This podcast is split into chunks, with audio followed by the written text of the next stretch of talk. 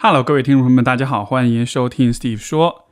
本期节目呢是我的一期单口，我想跟大家分享一个心理咨询或者心理治疗当中的一种思路或者是框架吧。然后这期节目的最主要的目的就是，有很多朋友们在没有办法、没有条件接受心理咨询的情况之下，我今天分享的这一套东西有可能会帮到你，甚至有可能会帮助你化解一些长久以来的困扰。你可能会说啊，这种东西我是可以免不给钱听的吗？当然可以啊，因为如果能够让更多的人接受到啊帮助，那么我觉得这是一种非常非常值得的分享。当然也希望你听完之后，如果真的对你很很有帮助的话，也帮我转发、点赞、分享给你认为需要的朋友。需要提示的是，本期节目里面提到的一些具有心理治疗作用的思路和思考工具，有可能会带来一定的风险。尤其如果你本身有相对比较严重的心理疾病，经历过严重的创伤，或者当前正在接受正式的心理治疗的话，那么这些方法不建议你尝试，因为它有可能会开启一些创伤的体验和回忆，接下来带来的不良反应，在没有人支持和帮助的情况之下，有可能会让你的情况变得更糟糕。所以说，我们今天的讨论呢，更多的是针对。那些想要在自我探索、自我成长方面有一些进步、有些突破的朋友们，由此带来的任何风险，我没有办法为你负责，所以请务必务必注意量力而行。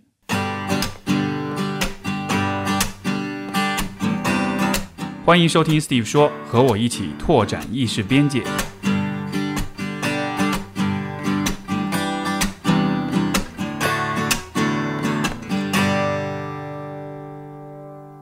其实事情的起因是这样的：前一段时间，我和呃 Jenny，就是另外一位心理咨询师的朋友，我们聊了有关创伤治疗的一些啊新的理论，这当中就包括 lifespan integration，也就是人生整合这样一个新的啊治疗框架。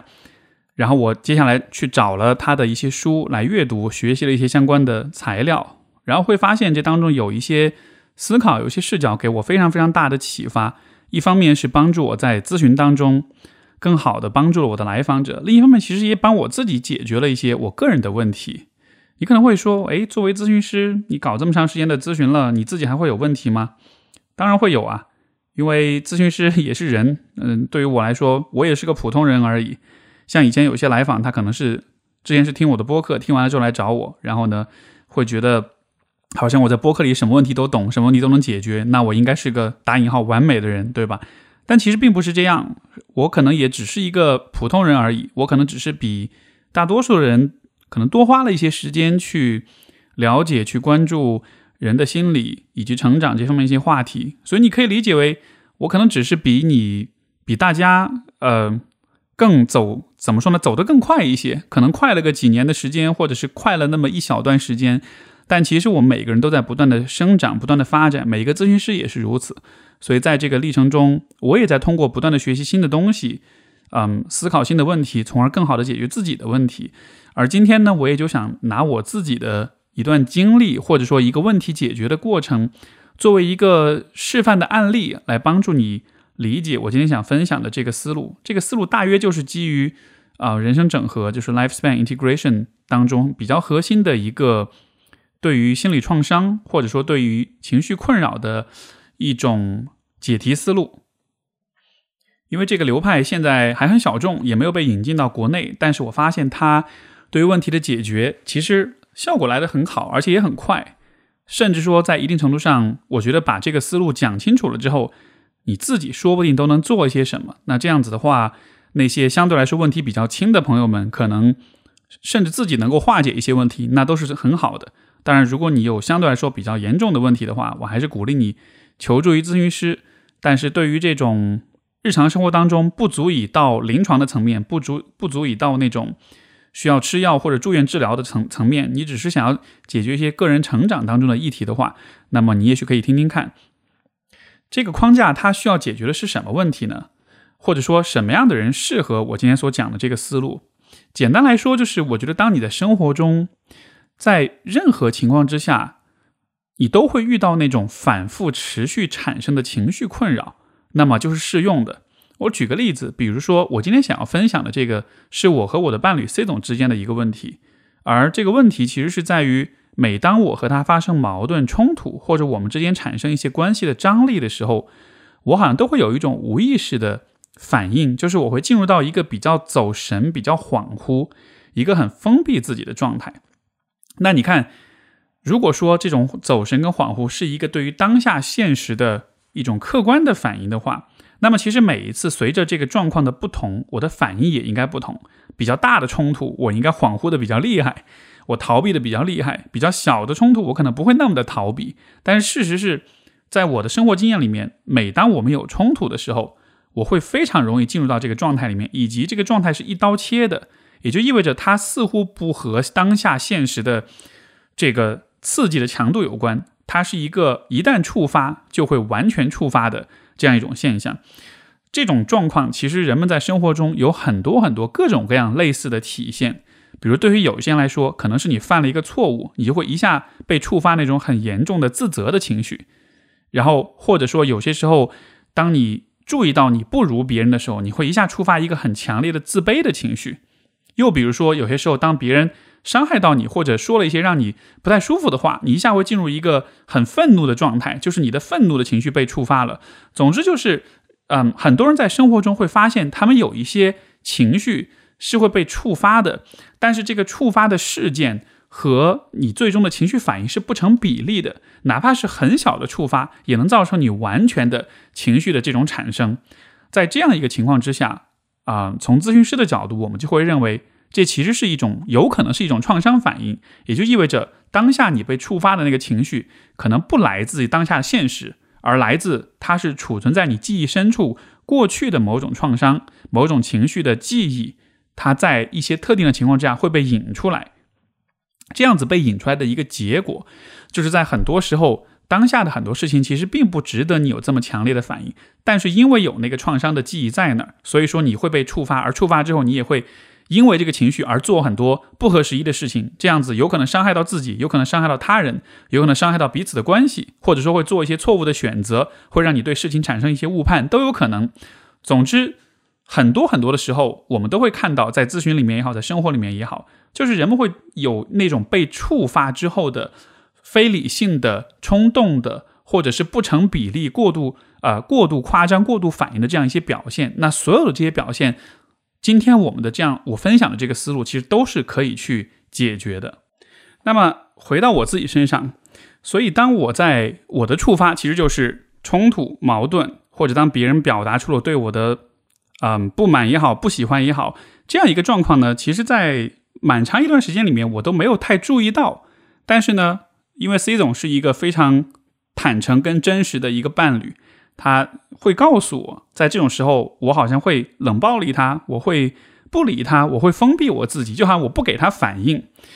呃，一开始我总觉得这样的反应好像是是很自然的，或者说可能也许我们家里面都是这样的一个反应，所以说会这么做，在我看来并不是一个可能不对的事情，但对他来说，从他的角度会觉得这样体验很不好。所以，我们就这样的一个状况，其实也有过很多的矛盾，也有过很多的交流讨论。就是我也始终在找到一些方法，想要去改变这个情况。而这个状况，在有一次我们俩的交谈里面，我觉得就像是偶然的触发到了一些特别的回忆吧。呃，当时呢，我们之间发生的事情，就是也是因为一些小事情发生了之后，然后有了一些小小的张力。这个时候，我感到有点退缩，有点回避。然后我开始有点进入到了那种有点恍惚的状态，这个恍惚的状态，我估计有些朋友们会很熟悉，就是其实这就是创伤当中的所谓的解离的状态，对吧？就是你的注意力也放空，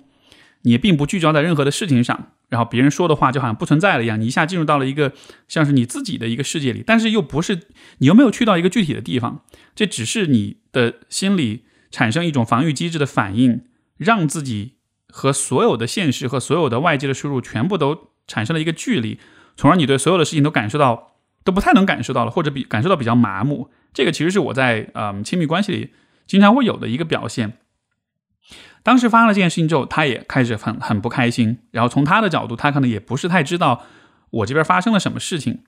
所以说，呃呃，其实是这样，这个我的这个反应，在之前我们发生一些矛盾之后，我也有跟他事后沟通过，也交流过，所以他也知道，OK，那是解离的反应。但是呢，尽管他知道是为什么，可是还是会比较不开心，对吧？毕竟，你想，当你很不开心的时候，当你希望对方来哄你，结果对方处在一个糊里糊涂的恍恍神的状态里面，那肯定会很不爽啊。虽然你知道他可能有他的问题，但是你自己被晾在那儿，或者你自己需要自己消化自那个你你的不开心的情绪。所以他也会很不开心。总之那一天我们就就这个问题又有一些深聊吧。呃，当时我们这个是吃了饭出去遛弯儿，然后一边遛一边聊。这个其实也是呃他一直在坚持的一个很好的方式，就是我们俩每次闹了矛盾不开心之后，我们一定都是要出去找个地方，一边散步一边聊。因为好像你一直处在家里的那个 那个环境的话。因为他太熟悉了，所以很多的反应、很多的情绪都会是像是不断在重复一样，会让人感到很压抑、很绝望，或者说是好没有改变的那种可能性那样的感觉。但你去到一个新的地方，你看到一些新的画面或者是场景，可能你的大脑、你的情绪反应的那个呃方式也会不太一样。所以当时我们也是遛弯，遛到一个地方，坐在那儿聊天。然后那天发生的一个很偶然的事情，就是他在跟我聊天的这个过程中，就当然我们的呃矛盾、我们的情绪各方面就也也聊得差不多了，也都表达抒发，我们也在修复好这个关系了。在这个过程中呢，他提到一句话，就说，因为我是从小，就是他说他自己，我是从小到大被家人、被父母都很关注的，所以说，当你不关注我的时候，我会非常的不适应。当时他说完这句话以后，我心里面突然就冒出来一股非常非常强烈的悲伤，我自己都有点意外，哎，怎么回事？他说完这个话，我为什么那么难过？然后当时我就他说完这话，我就没有回应，我就坐在那儿，把头侧过去，好好的感受了一下这个悲伤是什么。然后我发现，我越感受这个悲伤就越强，越感受越强，越感受越强，好像胸口有一股情绪要喷涌出来的感觉。然后一边在体会的时候，我一边逐渐的意识到，这个悲伤是来自哪里。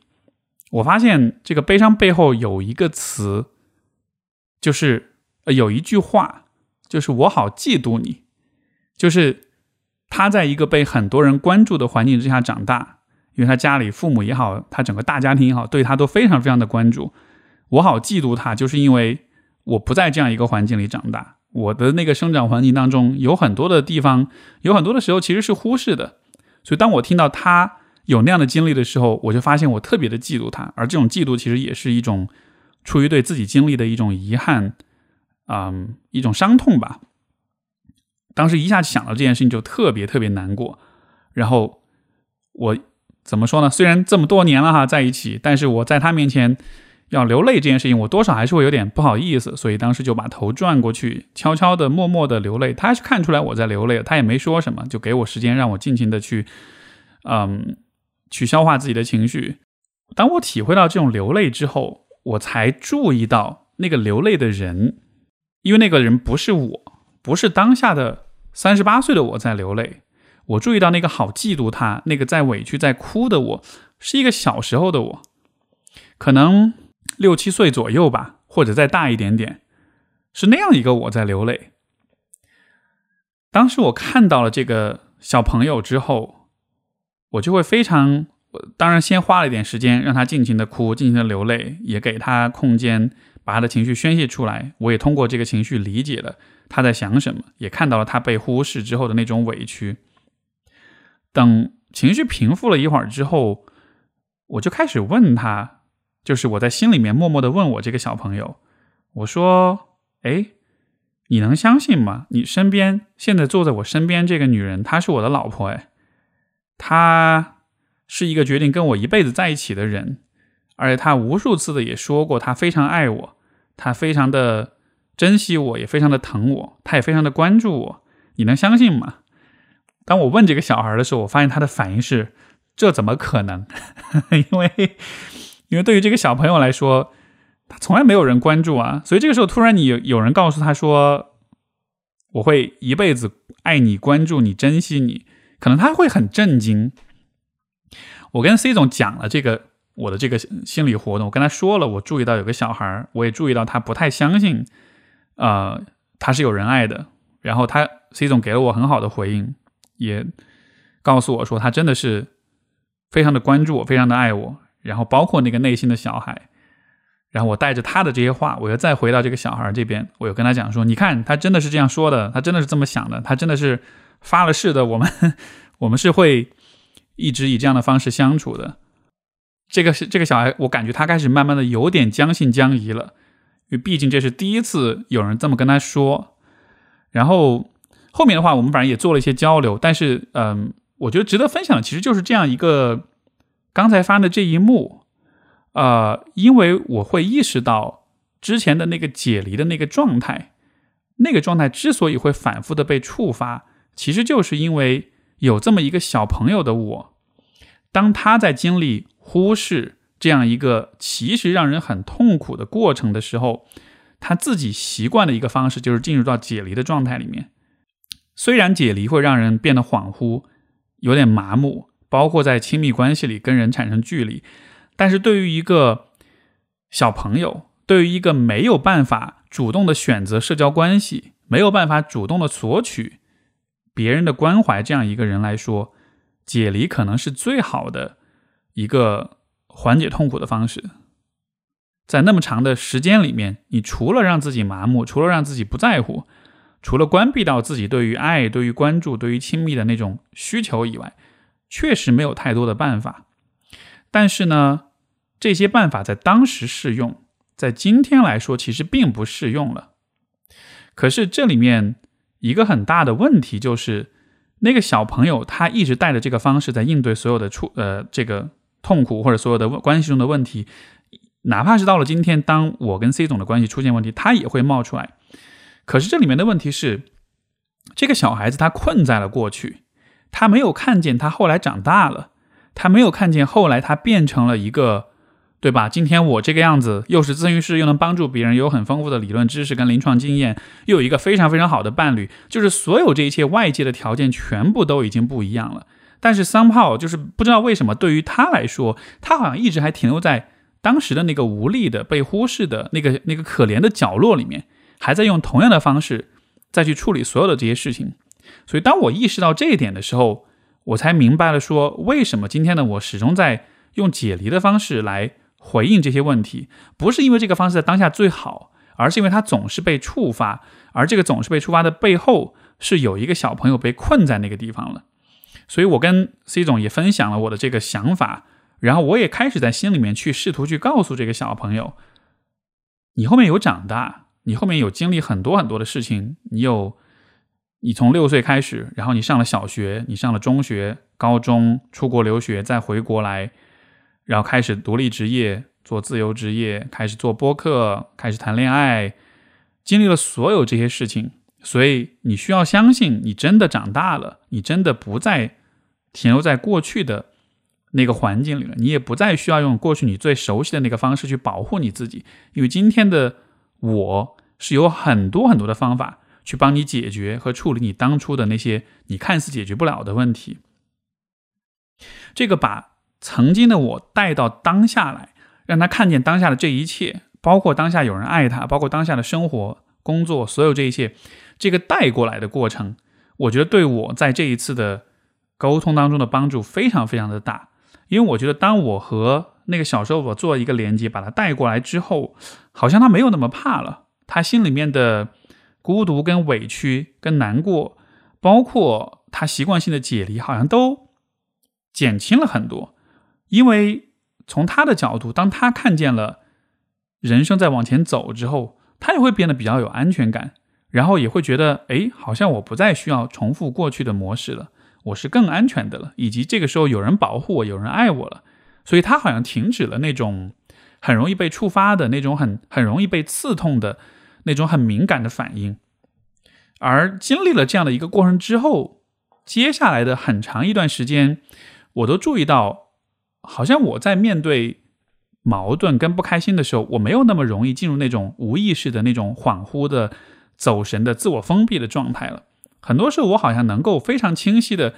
看见对方，就好像是我自己心里面的那个痛苦的感受，或者是那个恍惚的感受，它不那么显眼了，所以我的注意力就可以更多的分配到我的伴侣身上去了。所以，当他当我的伴侣需要我给他情绪回应的时候，我就能做的比以前更好。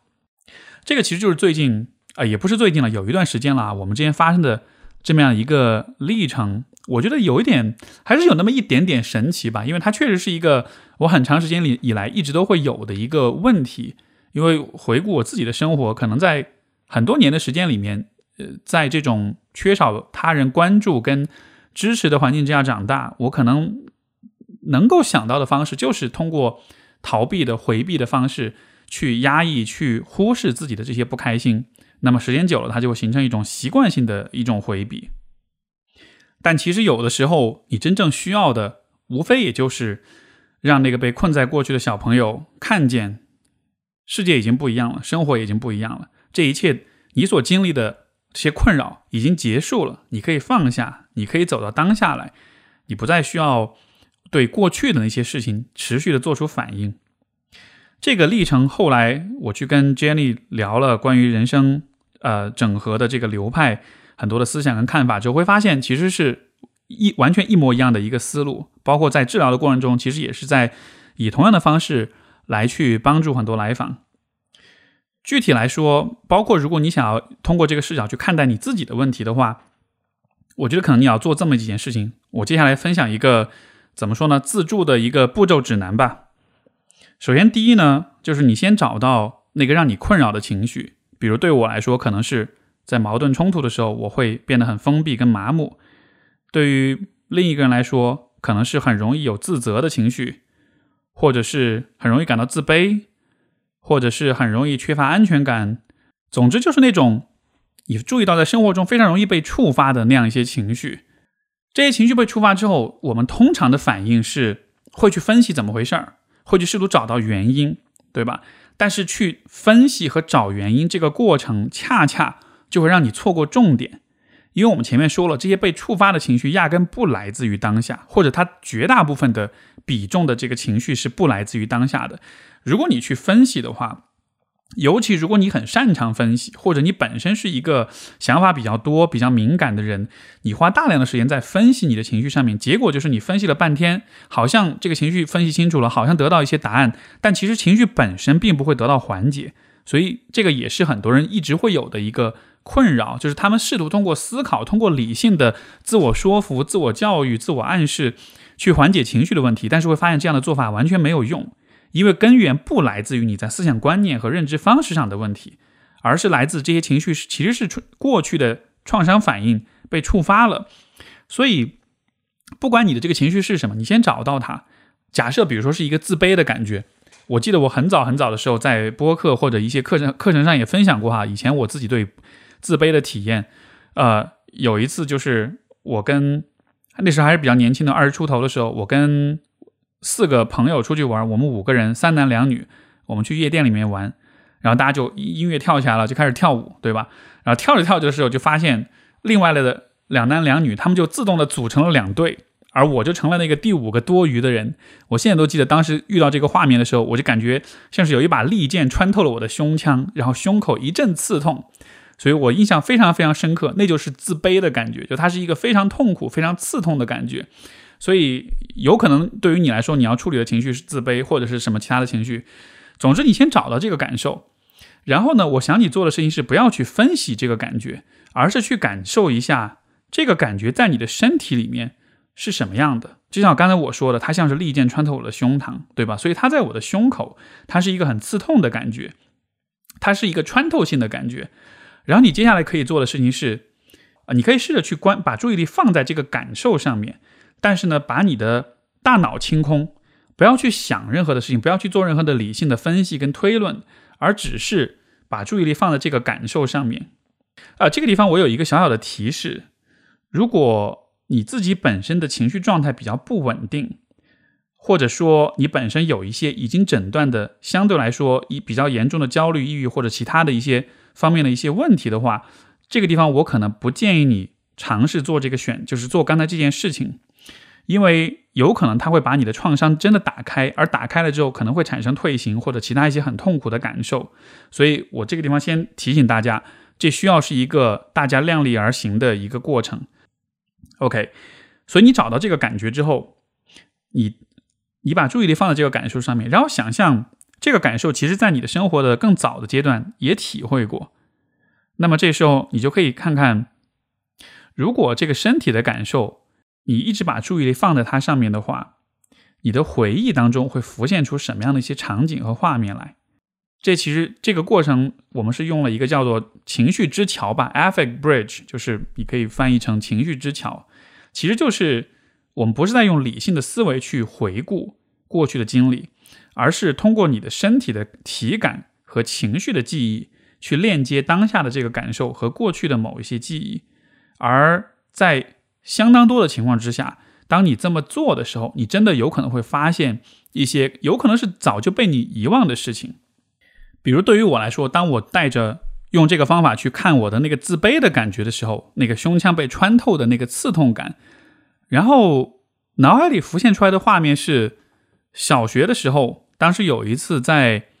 像是一个课堂还是礼堂的一个过程中，有一个我并不认识的老师跑过来，然后他跟我莫名其妙，我也不知道为什么，他过来跟我说说你长得好丑。然后当时虽然我没有做任何反应，但是我心里面非常非常的难受，因为那好像是怎么说呢？小学我也有点胖，我本身有点自卑。然后那个时候那个老师说的那一句话，其实还蛮刺痛我的。可能对于今天的我来说，那不是一个很可怕的事儿，我可能会抽他一耳光，或者我会去想他，可能他有他自己的。各种各样的问题，他只是在发泄自己的不满。就作为成年人，我们是很有能力去化解、去消解这样的一种伤害的。但是对于一个小朋友来说，我完全无力，我只能接受这样一个刺痛的感觉。所以我一下就连接到了当时那个被说你好丑的那个画面里面。所以现在你找到了你的创伤有可能是从哪里来的了。这个时候，我们就要接下来需要做的下一步，就像我前面所讲的，你需要把那个小朋友带到当下来。因为我们之所以会被困在过去，因为人的回忆其实是由情，我们是围绕着情绪来组织我们的回忆的。就是说，我们记住事情的方式，一种方式呢是按照时间顺序来记，还有一种方式是按照情绪属性来记。我们记忆深刻的记那些回忆，往往都是情绪属性比较强，不管是积极还是消极的情绪。你可以理解为，情绪越强烈，这个记忆就会记得越久。但是呢，有一些情绪是属于它可能比较有创伤性，所以说虽然我们遇到这个事儿的时候情绪自己很强，然后它也让我们把这一段回忆深深的印刻在了我们的大脑里面，但是因为它很痛苦，所以人们很多时候会发生的事情就是选择性遗忘，通过这样的方式让我们不再痛苦。但是你在意识的层面选择性遗忘了，不代表你在情绪或者身体的层面这个感受被化解掉了。实际上，我们前面讲的很多那种容易被触发的情绪。都是这样一个原理，就是意识的层面，你有可能已经都想不起来发生什么事情，或者它是怎么来的，但是那些情绪的信息，包括那些体感的信息，是依然储存在你的大脑里面的。所以它被触发的时候，你会觉得莫名其妙，所以你才需要在当下找一些解释，对吧？但其实并不是这样，只是因为有很多事情被选择性遗忘，你找不到那个连接。所以刚才这样的一个方式，通过情绪桥的方式，你找到了这个情绪它最开始的来源的话。那么接下来我们就需要和当时的你做一个对话，也就是前面我讲的，我跟 C 总在聊天的时候，我找到那个小孩子了。这个时候，你可以借助你的想象，就是你找到这个小朋友，你可以看看他是几岁，然后你可以看看他处在什么样一个状态之下，甚至你可以看看，你想象你走到他身边去，你看他对你是什么态度。有些人，这个小孩子看到大人的你走过去，可能会很开心，或者会很委屈。或者会很不很很很愤怒，也有些会根本不理你，或者很很不信任你，都有可能。这个真的取决于就是每个人的经历的不同。那不管他的反应是什么，这个时候你需要做的事情，你都需要明白，这个小朋友他被困在了这一段特定的回忆里，他在不断的用同样的方式去处理当时的这个情绪。所以，不管是自卑的反应也好，是前面讲到的解离也好，或者其他的一些什么情绪反应，愤怒、嗯，羞耻、自我攻击、自责、不安全、怀疑等等等等，其实都是他在不断的用同一个反应去处理同样的一个事件，因为他被困在那里了。而这个时候，我们需要试图去做的事情，就是把这个小孩子带出来，让他看见说，其实生活已经 move on 了，其实你已经长大了。现在的你已经不再需要用这样一些方式去保护你自己，因为你学会了更好的方式。因为作为一个成年人，你的身体也变强壮了，你的心智跟智力也增长了，你也有了更多的社会联系，你也对生活、对于事情有了更多的掌控。所有这一切都会让你变得更强大、更安全。你不再需要自责，你不再需要担心事情会永远没有尽头，它已经结束了。怎么去让这个小孩子相信呢？因为对于有些人来说，你只需要说这么几句话，那个小孩子一下就会意识到，哦，真的结束了，我真的可以离开了。这可能是意味着这个创伤本身没有特别深，或者说你的自我关系本身有比较稳定的、比较良好的部分，它只是刚好被卡在那里出不去。但是对于另外一些人来说，这个小朋友可能会不信。或者说他将信将疑，或者他会很抵触你，他不想要相信真的长大了，因为你可以理解，对吧？你想一个小朋友，他被困在一个很痛苦的情况之下，可能二三十年的时间，这个时候突然来一个成年人告诉他你自由了，对他来说，有些人当然就会很欣喜的逃出去或者跑出去，然后去玩去了。但对于有些人来说，他可能会带着很多很多的委屈跟怨恨。不愿意离去，因为离去了，放下了，move on 了，就意味着好像自己前面的痛苦都，这好像这一切都是没有意义的，或者说是没有人关注的。所以有可能，当你试图让小时候的你走出来的时候，会发生这样的抵触。而这个时候，你可以做的事情是什么呢？在比较正统的 life span，就是人生整合的治疗里面，啊，我们会用一个时间线的方式来处理这个状况。那对于很多人来说，如果你没有这样的条件，因为你没有这样一个呃咨询师帮助你做这件事情的话，也许你可以尝试做的一件事情，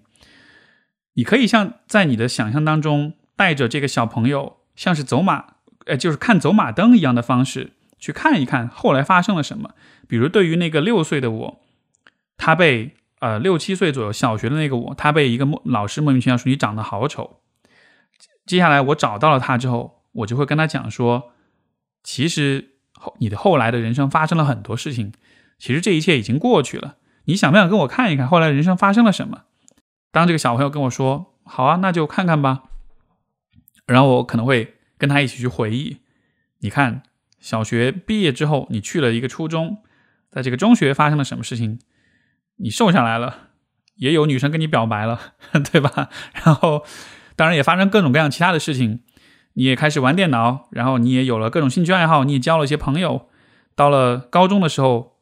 然后你的英语变得很好，你又得了很多奖。后来你又去了加拿大留学，在留学的过程中，又当了学生会主席，又做了很多的活动，又找到了心理学这样一个方向，然后又读研，开始做咨询，然后再回国，经历了很多很多，就是把这些事件像是一个电影一样，在他们眼前播放。带他去看，一幕一幕的看，这个看的过程其实就是在告诉这个小孩子，就是去说服他，你真的长大了，你可以 move on 了，这一切都已经，你所经历的那些创伤已经结束了，已经是过去式了。当你这样做的时候，你是有可能说服这个小朋友，让他从他当时的那个记忆当中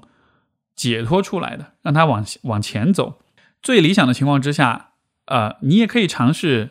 邀请他到你今天住的房子里，就就这一切都是在你的想象中完成的哈。你可以想象，带着那个小时候的你到今天你所住的地方，走进了房间，他会看到什么？可能是有客厅，可能有你家的宠物，像我们家，哎，会有两只猫咪。那我这个六岁的小朋友看到，他会说：哇，这个地方看上去好舒服，看上去好温馨的样子。这两只猫也好可爱，胖胖的。然后我会带他到，比如说我的房间。看见这里有电脑，这里有书架，这里有一些很有趣的一些电子产品。他看到之后会觉得很新奇，他会迫不及待想要去玩，他会想要去呃翻一翻书架上有哪些书，他会想打开电脑看看里面有什么游戏。总之就是把他带到今天你的生活里面，通过这个过程让他意识到生活已经 move on 了，今天的你已经发生了很多的事情，有了很多的改变，已经完全和那个时候不再一样了。而在很多时候，这样一个过程也能增加你对你自己的自我认可，因为让六岁的你看三十多岁的你是什么样的生活，那个六岁的你大概率会非常非常的被 impress 到，就是会会非常的崇拜、敬仰、仰慕你，他会觉得哇，你居然能实现所有这些事情，因为那个六岁的你绝对没办法想象今天你能做到些什么。这其实也是成长这件事情非常有意思的地方。哪怕是十年前的你，可能也不一定能想象今天的你能有哪些成就。这个成就不是说征服世界那样的成就，而是说我们总是会低估未来我们的成长跟发展。所以，哪怕是三年、五年的跨度，我们都没有办法想象那之后会发生什么。更不用说小时候只有几岁的你，他是完全无法想象今天你的生活的。所以，当今天像前面我举的那个例子，当那个小时候我看到了现在身边有一个非常非常爱我的伴侣，我自己也很爱我自己，他会觉得不可思议。怎么可能会有这样的事情发生？但其实这就是会发生啊，因为人生的呃前进和成长的积累，就是会让我们越来越好，会让我们越来越有力量，也越来越安全。所以，总之就是想办法把那个小朋友的你带到当下来，让他看见他很安全，他不再需要为曾经的那些创伤而担忧、而恐惧的时候，这个过程有可能就会降低你的情绪反应。因为前面我们说了，那种被触发的情绪，其实是因为创伤，而创伤的持续影响，是因为当时经历创伤的你被卡在了那个地方，而没有人把它带出来，所以说他会一直在对创伤做反应，所以才会有这个容易被触发之后的这种不成比例的情绪反应。当你把它带出来，当你不再让他在那个创伤里面持续的做出应激反应的时候，当下的你。的那些情绪困扰，也许也可能就会有一些变化了。就像我前面所讲的，当我面对伴侣的时候，我的那种应激反应、那种解离的、逃避的、自我封闭的状态，我不需要那么做了。因为当有了那个沟通之后，我心里面真的会有一个意识，就是哎，现在不是小时候了，现在这个时候，这一切是可以解决的，是可以沟通的。我跟伴侣的关系是很好，我们是很安全的。所以说，你会发现。当你有些时候甚至要忍不住想要进入到之前那个情绪状态里面的时候，心里面会有一个感觉是没必要，不用这么做，因为那不是最好的、最有效的方法。所以这大概就是今天想分享的一种思路吧。它建立在人生整合这样一个流派的基础之上。这个流派现在确实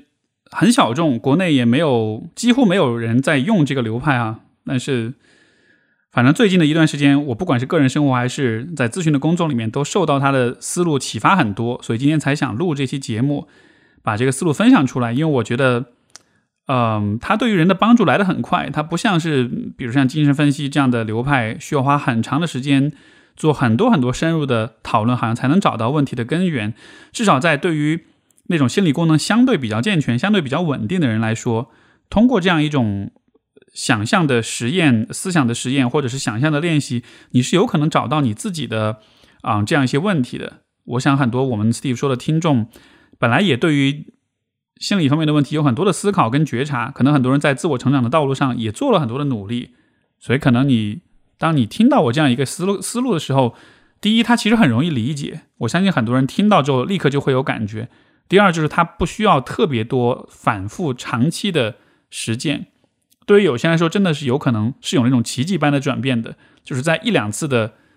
呃咨询当中有过这样一种对话，把小时候的自己拉出来，让他长大，让他跟着你到了当下的现实里面，你会发现以前的情绪困扰就没有了。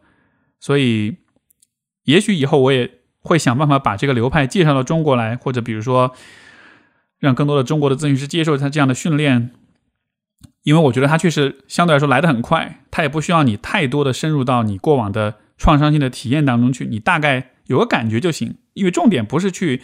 纠结具体发生了什么，或者去把那些事情重新细细的掰开了揉碎了去处理一遍，而是说把过去的你从那个当中带出来，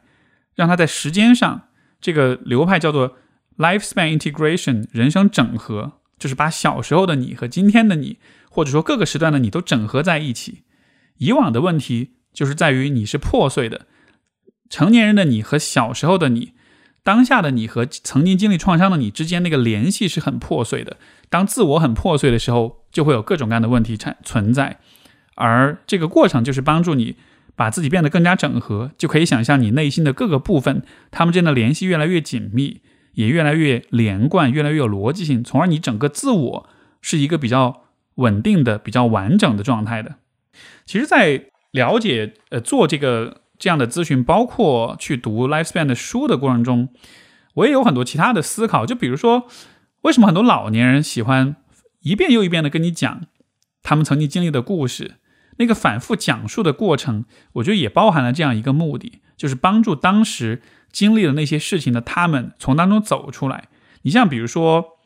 现在可能少了哈，在小一点的时候，我的可能是作为八零后那一代，那个年代有很多的爷爷奶奶、老一辈儿参加过，比如说抗抗抗日战争或者解放战争还还健在的人，他们其实很喜欢去讲那个时候的故事。我觉得这也是因为。当时的创战争对他们来说是创伤，而人本身，人的大脑本身似乎就有这样一种倾向：我们想要去讲述我们的那些经历，我们想要把那些故事，哪怕在讲的时候是带着并不是很难受的感受，但是我们想要去回顾，想要在记忆当中去整理这些经历。这个整理的过程，从今天从 lifespan 的角度来看，其实就是在整合，再把碎片化的记忆创因为创伤而碎片化的记忆整合起来，变成一个统一的一致的。有逻辑性的一个故事，而这个过程本身也是能帮助我们构建更稳定的自我。所以说，回顾往事这这一件我们大家本能都会做的事情，今天来看，在心理学的层面，在科学的层面是有事实依据的，是确实是具有疗愈性质的。而由此我也想到，也因为这个缘故，各种各样的书写练习，它为什么能够让人？变得更加平静。像我之前我也分享过啊，有的时候我晚上睡不着觉，我就会起来写日记，写一写，写一会儿之后，我这个情绪就下去了，然后我就平静，就能睡觉了。为什么这种书写练习能够有这样的作用？也是在于在书写的过程中，你是在把可能不同的自我的那些碎片的部分拼接在一起，通过书写去回忆、去整合你自己，从而也能达到类似的效果，也能让当时的。遭遇那些不顺和创伤和挫败的你，看见说，其实这个事情接下来又发生了什么，后来又发生了什么，再到后来你的人生又发生了什么，再到后来你到了今天，都过去了。整个这个 思路，它的最最最根本、最最最基础的一个最核心的一个理念，就是说服曾经的你，It's all over，全这一切都过去了，你可以放下，你可以 move on 了。其实本质上来说，创伤。为什么给人带来困扰？就是因为我们走不出来，对吧？困在那个地方。好吧，这大概就是我今天想要分享的内容。它对于某些人来说，或许就算是一次心理咨询，甚至是很多次心理咨询你可以做的工作了。那最后，当然还是 我自己心里面不安哈，我怕有一些朋友们轻易尝试之后，也许会带来一些困扰，或者会难受，或者怎么样。啊，反正我的纠结，我的担忧，我已经说得很清楚了。我最终就是还是想再次提示。如果你本身有比较严重的创伤经历，或者当下心理功能有一些比较严重的、明显的障碍的话，不要轻易尝试。但是作为一种自我探索，啊，作为一种提升自我认知的过程，你可以按照我今天的这个思路来尝试一下。如果你试完了之后发现效果特别好，解决了你的问题，你不再需要找心理咨询师了，那太棒了。本来这个世界上就有太少的咨询师和太多需要帮助的人，所以说你自己解决好了自己的问题。也给自己省了钱，也给咨询师省了时间精力，从而我们能把我们的时间投入到帮助其他的人当中去，好吧？这就是一个特别具有公益性质的这样一期分享